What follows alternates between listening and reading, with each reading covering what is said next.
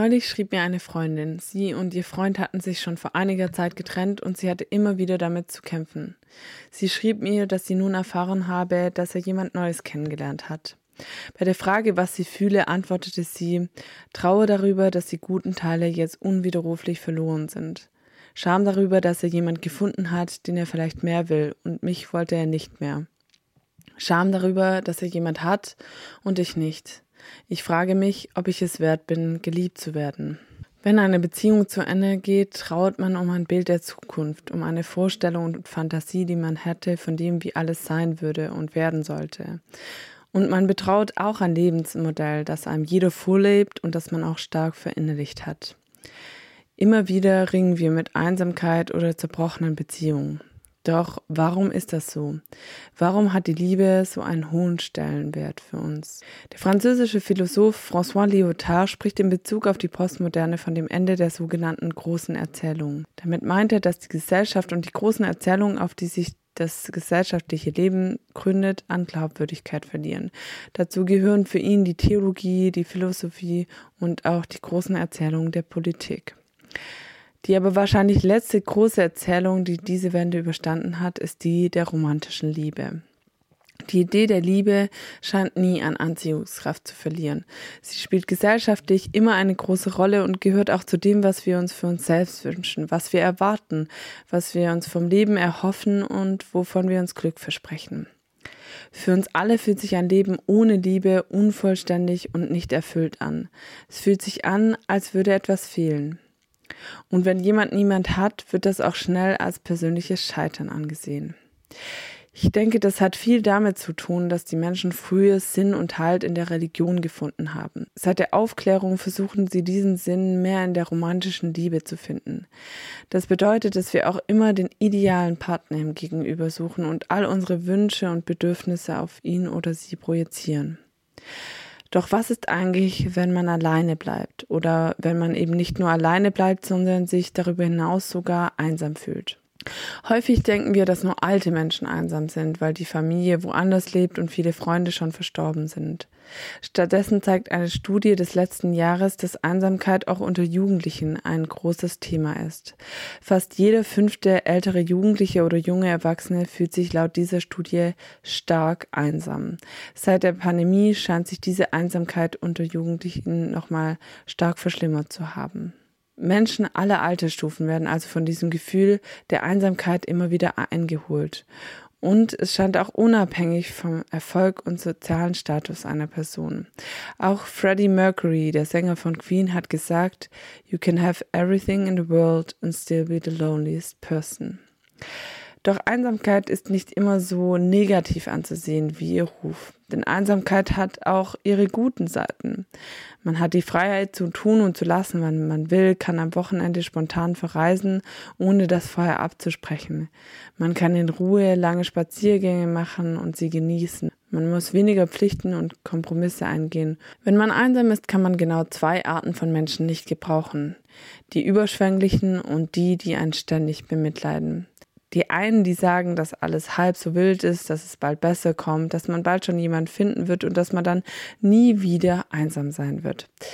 Lauren Berland hat es mal den einen grausamen Optimismus genannt. Häufig hat man fast Angst davor zu sagen, dass man Angst hat, allein zu bleiben und einsam zu sein, weil der andere dann sofort die Gegenrede antritt und alles viel schöner reden möchte.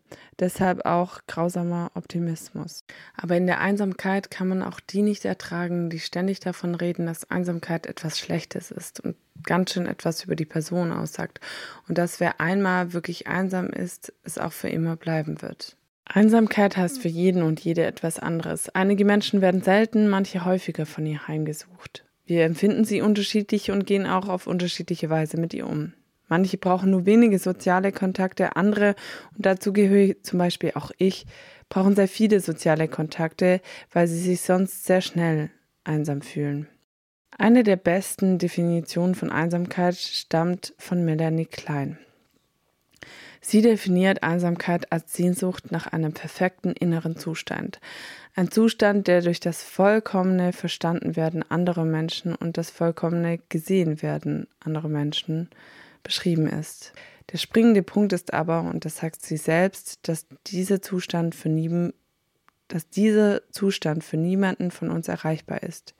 Wir alle sehnen uns danach, verstanden, gesehen und angenommen zu werden, doch andere Menschen werden nie in dem Maße dazu fähig sein, wie wir uns das wünschen.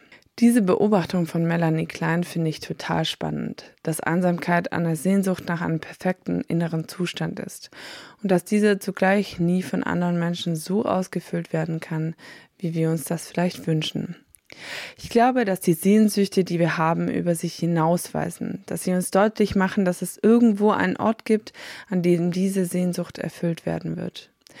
Wir sehen uns danach, vollkommen verstanden und gesehen zu werden. Und es gibt einen Ort, an dem wir vollkommen verstanden und gesehen sind.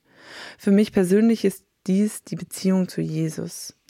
Sie ist der Ort, an dem ich mich gesehen weiß, auch in meiner Einsamkeit. Anderen will ich das manchmal nicht anvertrauen, aber er weiß es sowieso.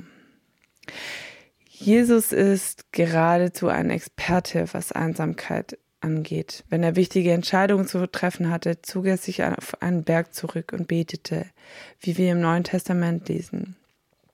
Manchmal, und das wissen wir, ist Einsamkeit wichtig, um klare Gedanken fassen zu können. Für Jesus war dieses Alleinsein nicht nur ein Rückzug vom Menschen, sondern er wollte die ungestörte Beziehung zu seinem Vater leben und führte ein Gespräch mit ihm, um sich über sich und seine Entscheidung bewusst zu werden. Doch Jesus erlebte auch zutiefst die ungewollte Verlassenheit. Wir wissen, dass Jesus in der letzten Nacht vor seinem Tod nicht nur von seinen Freunden allein gelassen wurde, sondern sich auch schrecklich einsam fühlte, weil sie einfach eingeschlafen waren und nicht bei ihm waren in seiner Angst. Aber die Einsamkeit geht sogar noch weiter und wird zur Verlassenheit.